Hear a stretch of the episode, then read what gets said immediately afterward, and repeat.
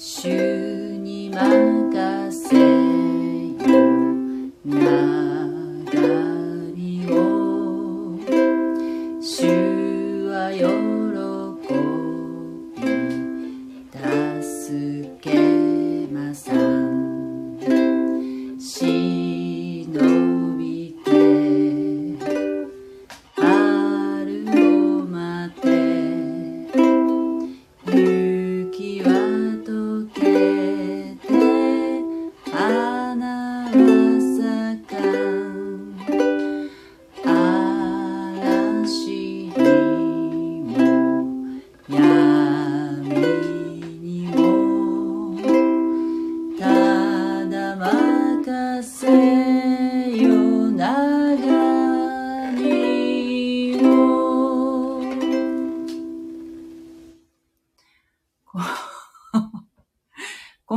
明けましておめでとうございます。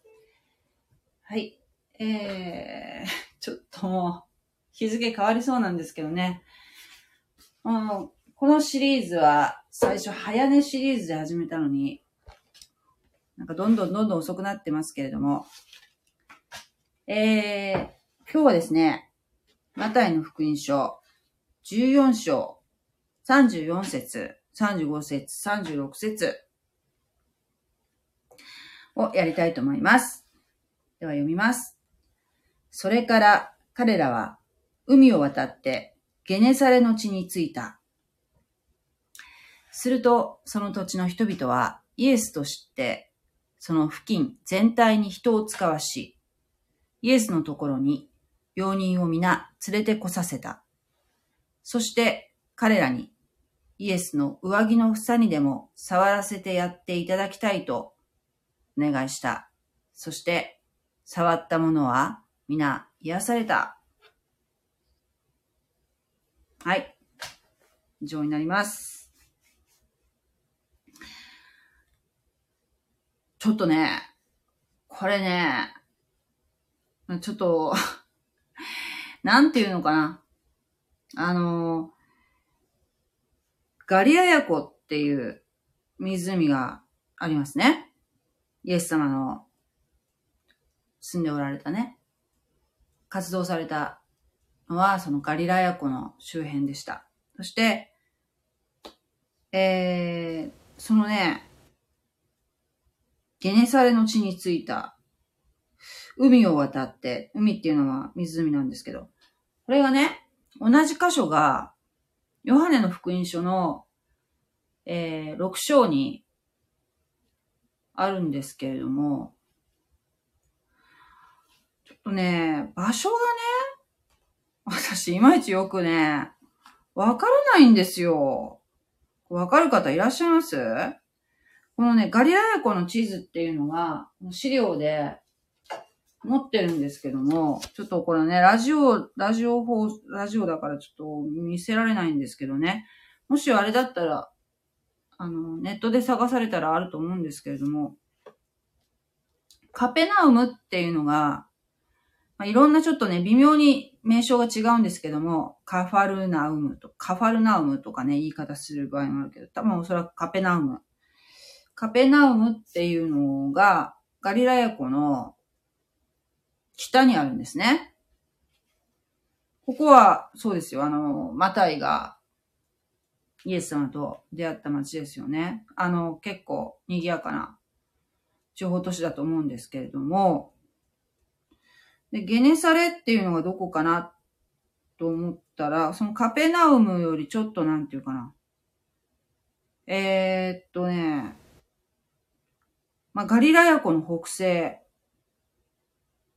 北西あたりかな。そこが多分ゲネサレっていうところだと思うんですね。で、ヨハネの福音書に書いてあるのが、えっとね、イエスが15節ね、6章15節ヨハネの福音書の。イエスは人々が来て自分を捕らえて王にしようとしていると知って、ただ一人、また山に退かれた。ここはわかるよね。一緒ですよね。山の方に行かれたんですよね。弟子たちはもう先に行かせたんですよね。船に乗せて。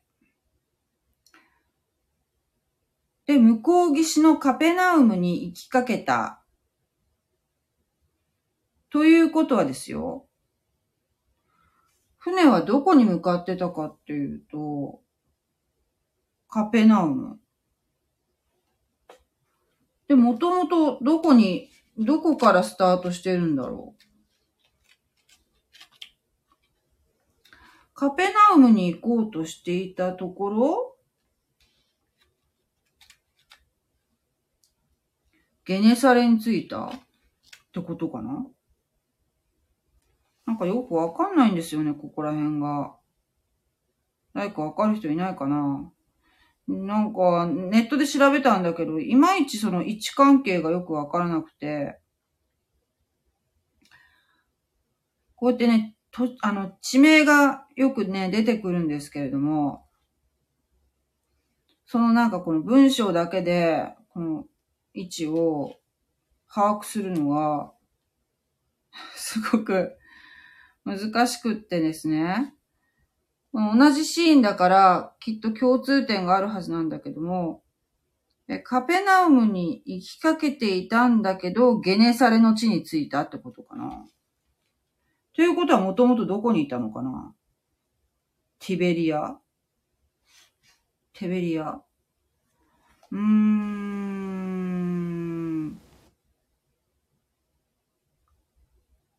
数層の小舟がテベリアから来て、主が感謝された後、パンを人々に食べさせた場所に近づいた。テベリアっていうのは、もっと、えー、っとね、そうですね。もっと、こう、なんていうかな。ゲネサレから南の方に下っていったか感じかな。えっと、ガリラヤ湖の東、えー、東じゃない、西側ですね。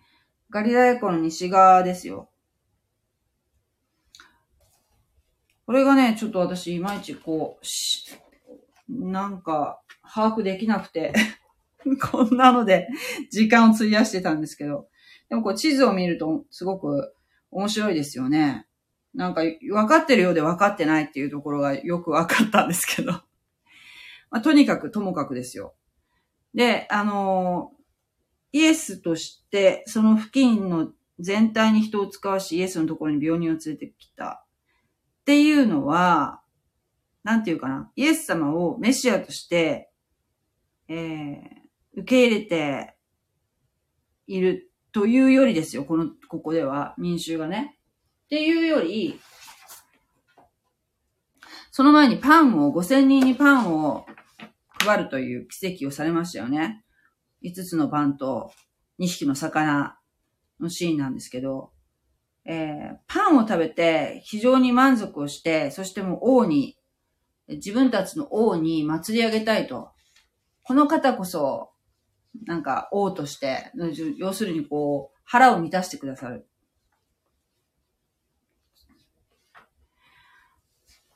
なんかそういう、なんていうかな、浅い理由っていうかね、理由が浅い、動機が浅くて、動機がいまいち、えー、みんな分かってないっていう感じで、人がわーっと集まってきてるわけですよ。その今の、この、今現実の直面している問題を解決してくださる方という認識で、えー、なんか、そうね、根本のその、魂とか霊的なね、救いを、えー、求めてないっていうかね、そこがなんか分かってないのか。そこがね、すごく不思議なんですよね。こんなに奇跡をね、起こしてるのに、えー、見ているのに、信じられないっていうね。もう本当に、こう、わざわざ、わざと神様が、こう、盲目にしているとしか思えませんよね。なんかそのぐらい、だってユダヤ人ってすごく聖書に親しんでる方たちじゃないですか。そして立法に関してもね、精通してるはずですよね。だけど、わからないっていうね。えー、でもね、でも、その中に、その中にも、えー、イエスに信頼を置く人もいたと。で、イエスは、その人たちをお癒しになった。このね、やっぱり癒しっていうのは、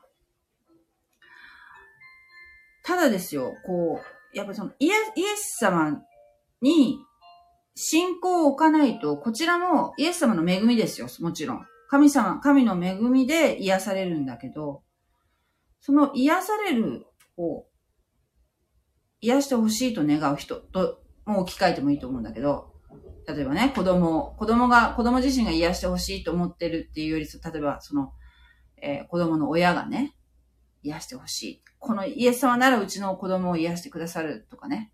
それでもいいと思うんだけど、そういう信仰が伴ってないと、癒しっていうのは、どうも起きないみたいで、いろんな癒しを見ているとね。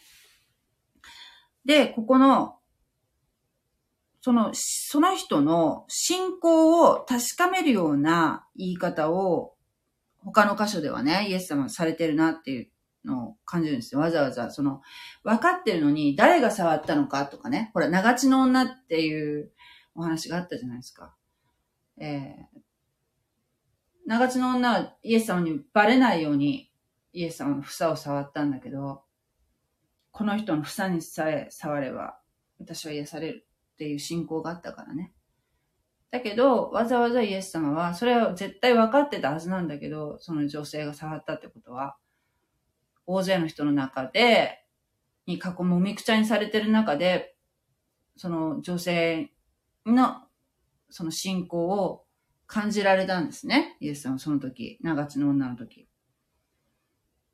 で、わざわざ私の体に触ったのは誰だっていうことを分かってても聞かれるんですよ。神様ってね。そうやってその方と個人的な関係を持とうとされるんですね。対話をされる。えー、神様は、聖書の神様は、対話をすることを好まれますよね。そしてここにもね、36節に上着の房っていうのがまた出てくるじゃないですか。イエス様の上着の房。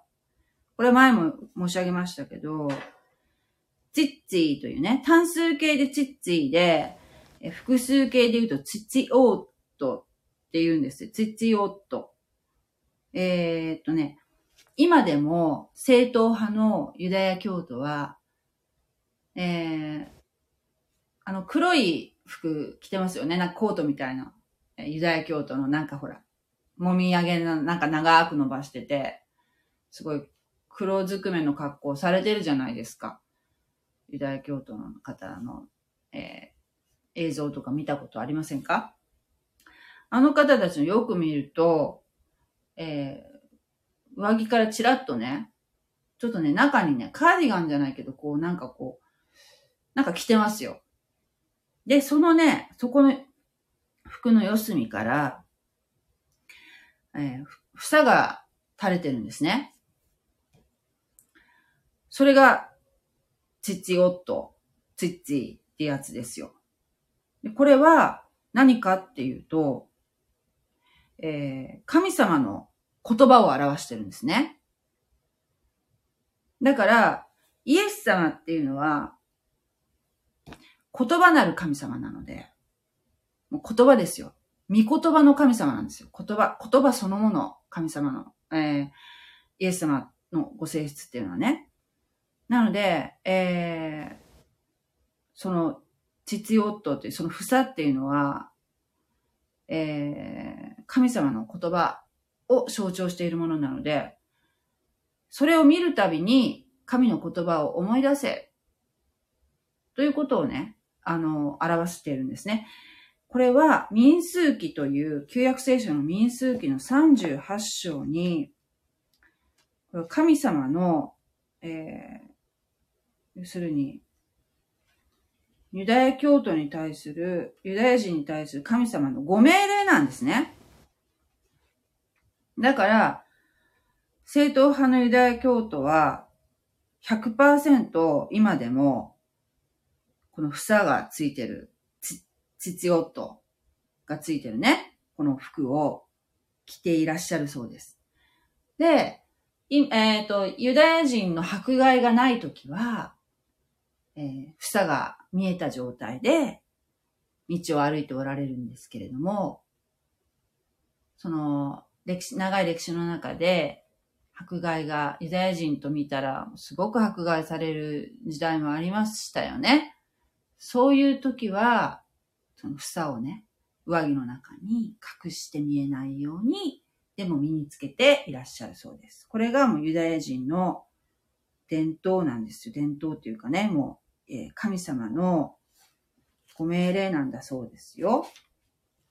なかなか日本にいるとユダヤ人の方と接触することがないので、えー、まあそういう動画とかでね、探して見てみると、きっと来ておられると思うんですけど、民数記の30。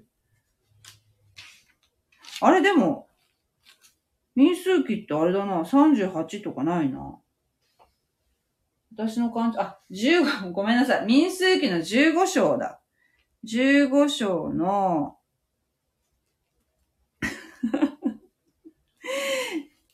バカだね。15章の38節ね。えー、っとね、あ、書いてありました。イスラエルの人々に命じて、よよ、その衣服の裾の四隅に房をつけ、その房を青紐で、その四隅につけさせなさい。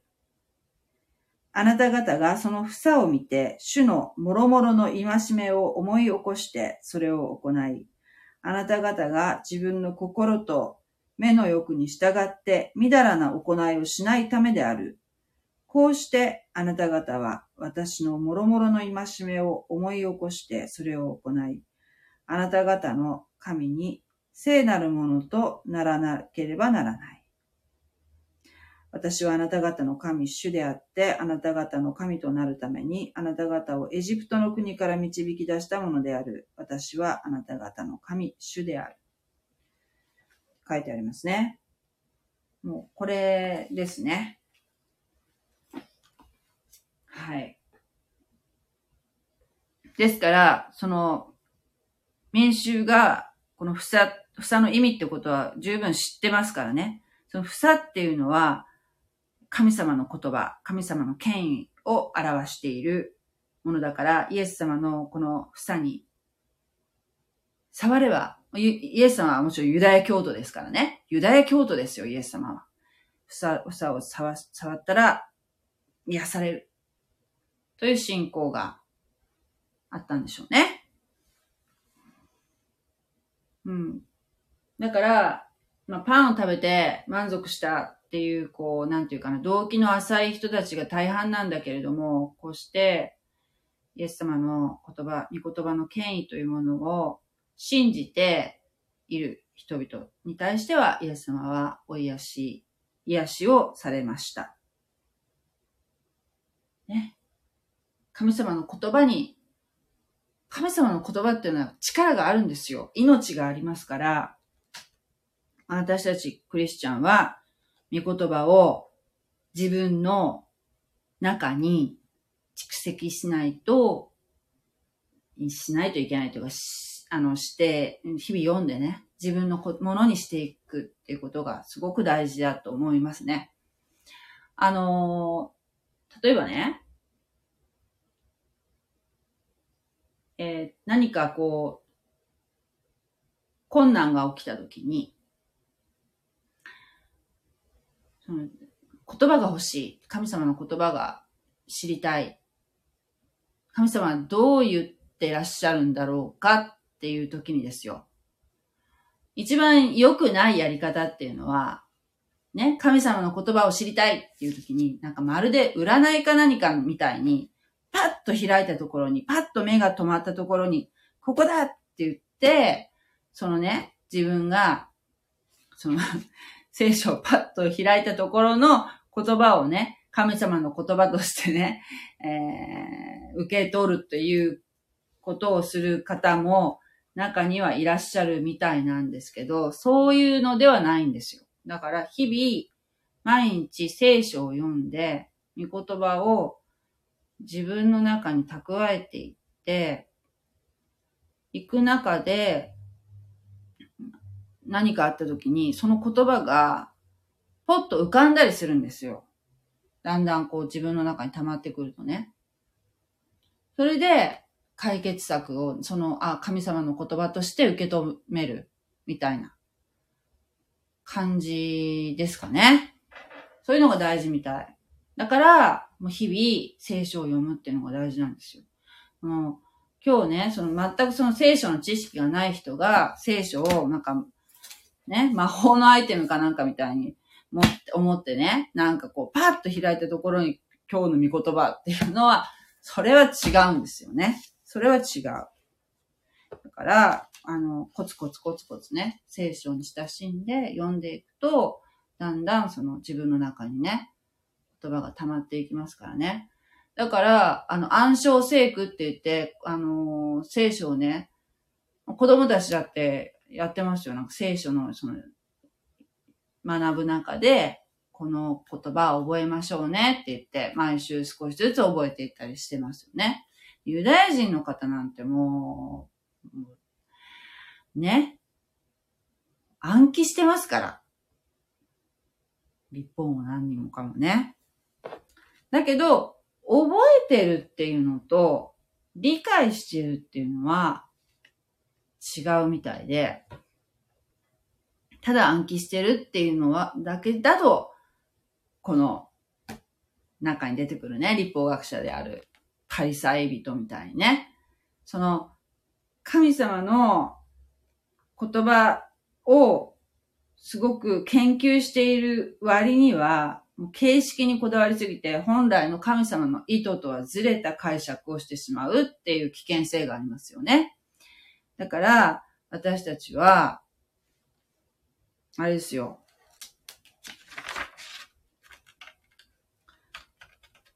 一人一人がね、まあその、有名な牧師が言ってる言葉の解釈が正しいと鵜呑みにしちゃいけないんですよね。やっぱりその一人一人が自分の頭で考えて、神様の前に立って、言葉を、えー、捉えていくというかね、一人一人にやっぱ責任が生じるわけですよね。上の人が、割と信仰歴の長い人が言ったことがもう正しいと、う鵜呑みにしちゃいけないっていうことみたいです。ね。だから、ね、私はもう全然あの、進行歴も短くても、もう今、日々勉強してるんですけどね。だから、私が言ったことも、私が、私のかなり主観が多分入ってると思うので、やっぱり、聖書。もうね、クリスチャンになると、御霊が内住しますので、御霊に教えてもらうっていうのも大事。その、えー、もちろんですよ、突拍子もないなんか解釈っていうのは絶対ダメだし、そのやっぱりユダヤ人の歴史観とか、えー、そういったものを踏まえて読むっていうのは正しい解釈っていうのは基本にはあるんだけども、でも、その、どう、どういうふうにそれを自分の生活に適用していくかっていう点においてはですよ、えー、自分の中に、自分の心の中心に住んでくださっている精霊様に、えー、尋ねながら、導いてもらいながら、いただきながら、えー、聖書を読んでいくっていうことが大切なので、だから、信仰がある人が、イエス様に、イエス・キリストに信仰がある人が聖書を読むのと、ただ、その、聖書をですね、何か、知的な知的な遊びっていうか、まあ歴史書とかね、それとか、そうですね、道徳の本みたいな感じで読むと、全く違う解釈になると思いますね。やっぱり信仰を持って読むべき書物だと私は思います。はい。では、コメントを読ませていただきます。えー、と、いつもありがとうございます。もう、こんばんは。今日はお母様のお雑煮を召し上がりましたか？お母様のお雑煮をね、召し上がりましたかって食べに行きたかったんですけど、ちょっとね、えー、うちの娘がちょっと体調崩しましたので、もうお家で、で、お家から出ずみたいな感じでしたね。衣の房にで、えー、房にで持っ、ベロニカみたいですね。あ、そうですね。あの、まあ、ベロニカさんかどうかっていうのは確信は持てないんですけど、それはちょっとまあ、言い伝えらしいですけども、あの、長地の女ですね。長地の女。婦人科系のね、えー、病を負っていて、もうずっと苦しんでたベロ、あのね、長地の女が、イエス様の房を、に触れた途端に癒されたって、癒されたっていうこう、感じたっていうのがね、すごくね、なんていうかな、わかる。だってほら、例えば風邪で熱が出て、ずっと風邪っていうかね、例えばインフルエンザでもいいわ。ずっと伏せてて、もうだるくて、もうなんていうか、た、なんかこう、床の中にこう、埋もれていくぐらいの、その体の重たさとかあるじゃないですか、病になった時の。それが、ある朝、ふっと、あ、治ったって感じる瞬間ってわかります？あ、でも、かっちゃんはインフルエンザになったことないか。こうなんかね、あ、治ったっていう、この、こう軽くなった瞬間。多分そんな感じじゃないかな。画像で気になっているのですが、博多100年なんだろう。あ、私ね、今年は初めて、えー、博多100年蔵というね、あのー、酒造メーカーがあるんですね。あの、作り酒屋みたいな。あの、あるんですよ、博多区に。そこででね、あの、そこのおせちを頼んでみたんですよ。うん、あの、おせちをね、自分で作らなかったんですね。自分で作ったのは、あの、お雑煮だけでした。お雑煮は作ったの。それでね、お雑煮はね、福岡は基本的に、その、カツオナとかそういう、あの、ブリを入れるとか、えー、あと、里芋と、椎茸と、かまぼこと、で、大体そんな感じなんですよ。人参も入れたりするかな。そしたらね、あの、職場の人に聞いたら、皆さんどんなの入れますって聞いて、大体ね、鶏肉入れるって人もいる。あの、ブリじゃなくてね。でね、別に福岡でもね、あの、みんな結構ね、バラバラで、あのね、一人がね、ブリも入れるけど、私はブリも鶏肉もエビも入れるっていう人がいて、全部入れるんだって言って、そうって言って、そしたらね、やっぱいろいろ出汁が出てね、美味しいよって言うから、じゃあ私今年はエビ入れてみようかなと思って、エビとか入れないんですよ、基本的に、福岡は。だけど、エビ入れたら絶対美味しいよね。そして、鶏肉も入れたらもっと美味しいと思うんだけど、あの、今年はね、ブリとエビ入れました。あのね、エビはね、その方は、そのエビとブリと鶏肉入れる方は、えっとね、なんだっけ。えー、っと、エビをね、下準備で、もうなんか、ゆ、湯がいとくんだって。湯がいてその冷凍するって、で、もう入れるだけにしておくって、頭も全部殻も剥いてね、身だけにして。じゃあ私なんか絶対そんなの湯がいた時点でもうそのエビの旨味が逃げるような気がしたので、なんか、で、その頭とかがと、取ってもなんかさ、あれじゃん、なんか寂しい感じがしたので、私はね、えっと、殻つい、殻がついたまんま、背わたを取って、えー、洗ってね、よく洗って、そして塩を振って、で、あのね、朝ね、それでそういう状態にしておくのよ。で、朝、焼いてね、カリカリに焼いて、そして、えー、お雑煮の中に投入して、そしてそこにつゆを買って、まあ、エビの旨味が出てね、ちょっと食べにくいけどね、殻がついてるから。でも、美味しかったですよ。めっちゃ美味しかった。エビの、やっぱり、エビの独特のあの、旨味が出てね。ブリ、ブリだけっていうのも美味しいけど、エビを入れるとなんかやっぱ赤いから、すごく華やかになって、お正月って感じしてよかったですね。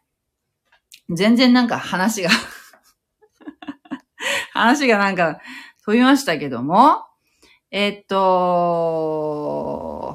そう、博多100年ぐらい美味しかったですよ。で、なんかね、この100年ぐらいってこう、包みはね、え、っとね、何が入ってるかっていうのね、これ、カラスミが入ってたんですよ。ねまだ食べてない。ちょっともったいなくて。だって、カラスミとかなほら、だって、あの、すごい珍味じゃない？だから、本当はお酒とかでね、食べたいんだけど、ちょっと今日はほら、だから娘が体調崩してるからお酒飲むこともできなくて、だからちょっと後でね、まだ落ち着いて元気になってからね、じっくり食べようかなと思ってますよ。そしてね、やっぱね、家ではとても作れないような一つ一つが味でしたね。あの、面白かったのがね、梅干しを一回ね、なんていうの塩抜きして、それをね、甘露煮にしてるやつが美味しかったね。あれはね、初めて食べるような味だった。あとは、イクラも金粉が乗ってるしね。これなんか、ほら、グイ飲みみたいなね、のに入れてくれてるんだよ。で、あとは、なんかね、そう。なんかこう、こういうほら、禁、禁止卵じゃないけど、なんかこれもなんかこう、絶対家じゃこんなの作れないよっていう、なんかこう、なんていうの？白身、えー、魚のすり身のなんかやつになんかこう、卵がこう、なんていうかな、ホロホロした卵が乗っかってるとか、そんなの、あ作らないじゃん？ねえ。うん、家じゃね。あ、えー、っと、えー、高知県民。あ、はじめまして。なんか、硬派なライブですね。はじめまして。あの、よろしくお願いします。高知県民。あ、ありがとうございます。フォローしていただきます。えー、っと、高知県民さんは、あれですか？クリスチャンですか？ってもうみんなに聞いてるけど。もう、ごめんなさい。嬉しいですね。私の職場にね、高知の人じゃないけど、あの、この間ね、この間ってあの、えー、半、半年くらい前にもうなるのかな。愛媛県民の方がね、元、愛媛の出身のご出身の方がね、来られてね、えー、すごく、あの、四国ってね、私、行ったことないんですよ。娘はね、行ったことあるんだけど、私は行ったことなくて、えー、いろいろ、あの、やっぱりなかなかこう、用事がないとね、行かないじゃないですか。四国とかね。すごく近いのにね、九州と。行くとしたらどうやって行くのかな？大分の方から行くのかな？どうやって行くんだろう？飛行機で行くのかな？ぜひね、今年は四国も行ってみたいなって思いますけどもね、早くコロナがね、収まるといいですよね。えー、っと、娘さんお大事になさってください。ありがとうございます。蔵ですか？そうです。蔵なんですよ。なんか結婚式のね、披露宴もできるみたいで、よく人力車がそっから出てきてね、えっと、お嫁さんがね、人力車に乗って出てきたりしますよ。すごくね、あの、素敵なとこでしたよ。黒部の。えー、っとね、そう、タコも入ってました。タコはね、タコって言ってね、お、多い幸せ、タコ、タコにつながるからいいとか。全部こう、ちょっと、ね、あれですよね。言い方みたいな。あの、縁、縁起を担いでる感じでね。あの、クリスチャンもね、おせちは食べます。ね？だから、あのー、なんていうの？外国の宗教だからね。まあ、もちろん神社にはもう行きませんよ。私はもともと、あの、クリスチャンじゃありません。もともとのクリスチャンじゃありませんので、家がクリスチャンとかじゃないので、ね、小さい時とか、小さい時っていうか、あの、三社参りとか行ってましたけど、あれですよ、三者メール自体がね、そんなに、あの、昔からある習慣じゃないんですよ。あれ、き、知ってます？なんか言ってたんだよね、あれ。あの、に、なんていうの？私鉄のキャンペーンらしいね。私鉄の、私鉄を使ってもらうの。あの、だって私鉄って大体ほら、あの、そういう神社とかね、あの、もともとなんて言ってたっけな。東京の、東京じゃないや。神奈川だっけあれ。川崎大師？川崎大師に行きましょう。恵方だからって、方角がいいからって言って、川崎大師に行きましょうキャンペーンっていうのがすごく当たったらしくって、で、それを全国の私鉄が真似をしたから、この三社参りみたいのがね、できたっていう話だから、三社参りがもう、ね、日本の伝統と思ったら大間違いですよ。知ってました？とかなんか言ってね、ちょっとこういう豆知識を言ったりするんですけど。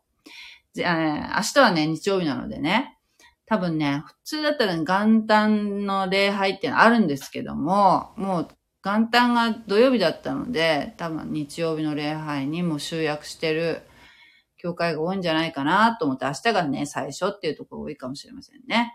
ただね、ちょっと娘がね、具合が悪いので、私が行っていいのかっていうのがちょっと疑問なので、明日はもしかしたら自粛していかないかもしれませんけどね。皆さん、あの、体調には十分注意して、えー、ね、やっぱりね、あの、もうずっとね、年末ギリギリまでもう救急に働いてたりすると、もう休みがポッと入るとね、体がホッとしてね、うん、ホッとしてこう免疫がぐっと落ちてしまうっていうところがやっぱあるかもしれませんよね。それは仕方ありませんけどもね。あのー、その時はですね、やっぱゆっくり、えー、ゆっくりしろということじゃないかなと思いますのでね。えー、暖かくしてね、栄養つけてね、お休みください。ね。田作り。そうね。田作りもね、そうだよね。縁起物ですよ。美味しかったです本当に。ね。名古屋も美味しそうな、ね。おせちですよね。おせちというか、あの、お雑煮召し上がるんですよね。去年教えてもらいましたけど。皆さんもね、楽しい、えー、お正月お過ごしくださいね。ではまた明日お会いしましょう。God bless you! じゃあね、またね。ありがとうございます。